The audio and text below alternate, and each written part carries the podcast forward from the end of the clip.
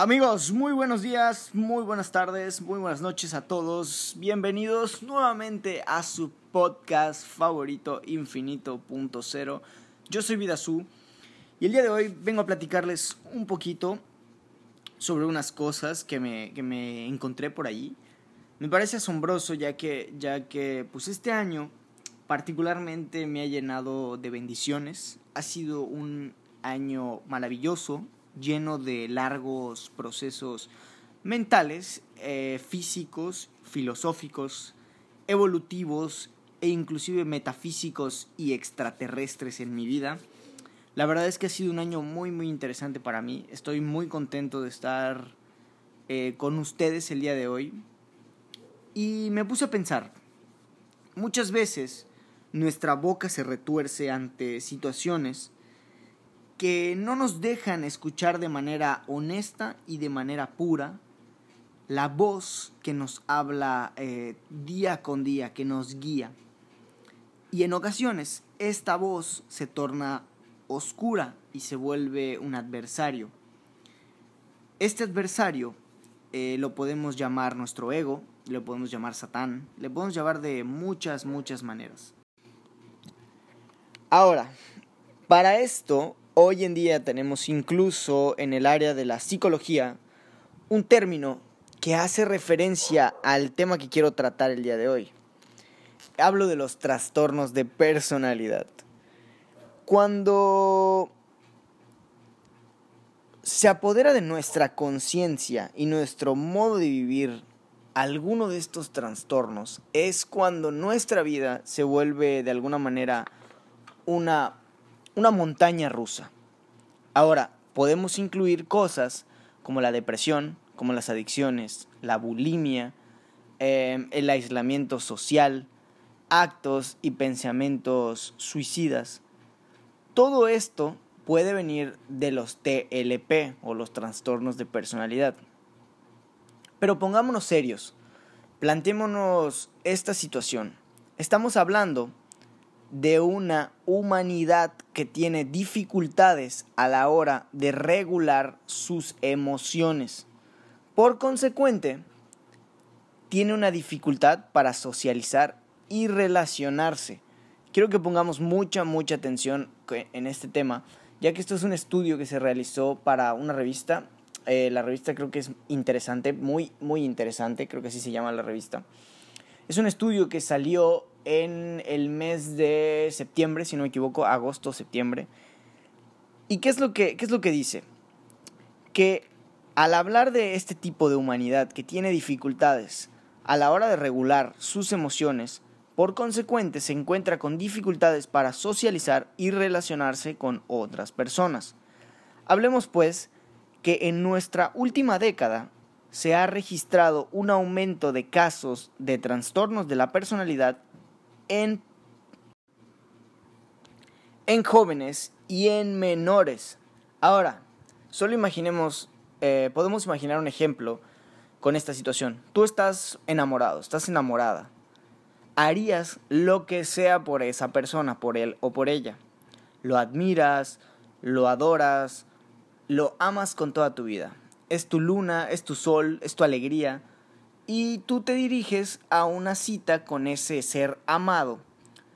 Tú vas en el camino muy, muy nervioso, muy nerviosa, por comprobar si la vestimenta que tú traes le va a agradar, le va a gustar, pues porque tú te vestiste para la situación, eh, te vestiste para él, para que él, él o ella te llenara de elogios. Ahora imagínalo, lo ves sentado, la ves sentada en la mesa está en el restaurante. Se ve hermoso y hermosa como siempre. Pero, como por arte de magia, el adversario, es decir, el trastorno de la personalidad, Satanás, como le quieran llamar, el ego, toma posesión del individuo. Esto sucede de manera muy muy discreta y muy sutil. Y entonces susurra a tu oído. ¿Qué pasó? ¿Por qué trae esa cara? Esto hace, esto obviamente es una analogía, esto hace que este, este adversario y el deterioro de nuestra mente nos ha vuelto muy, muy débiles. Exitosamente, nuestro adversario toma, toma posesión de nosotros y entonces siembra una semilla, creando una máscara ante la cual nos hable, nos abre un universo, nos abre el canal perfecto para inclinar nuestro pensamiento a lo negativo. Entonces tú piensas, coño, parece que está cansada, parece que está cansado, o quizá está enojado, a lo mejor está harto de mí. Entonces te acercas a él, continúan sentados y él no se levanta para recibirte y vuelves a pensar, seguramente algo le pasa. Quizá se cansó de mí. ¿Y si solo y si solo me invitó a cenar el día de hoy para terminar la relación? Entonces ahí es donde la sonrisa se vuelve una mueca. Tú llegas a la mesa, te sientas y él te da un beso en la mejilla. No te lo da en la boca como siempre, pero al final lo ha logrado. Nuestro trastorno, nuestro adversario, lo logró nuevamente. Ha ganado, pues hasta este punto ya te tiene totalmente envuelto. Tus demonios te lo han hecho de nuevo. Quizá o quizá eres parte de ese 2% que tiene trastornos de personalidad en el mundo. Sin poder aguantar más todo lo que está sucediendo, el incómodo placer de explotar, entonces tú cedes. Delicada y groseramente sueltas una bofetada y le gritas, ¿sabes qué? No tengo nada de hambre. Vine a decirte que eres un imbécil. Terminamos. Tú te paras, y le dejas plantado como una maceta en el balcón. En esta ocasión, tu ser amado no va detrás de ti, ni siquiera se inmuta, simplemente te observa. Él baja la mirada, pensando en el mal día que tuvo, y cómo, sin saber por qué, ya todo se terminó. Ni siquiera se nos cruza en la cabeza que alguien más aparte de nosotros puede tener un mal día. La mayoría de la gente reacciona ante emociones negativas muy fuertes cuando se debe enfrentar a una circunstancia que es en extremo dolorosa. Esto por supuesto es muy subjetivo. La verdad también pudiera ser muy atemorizante.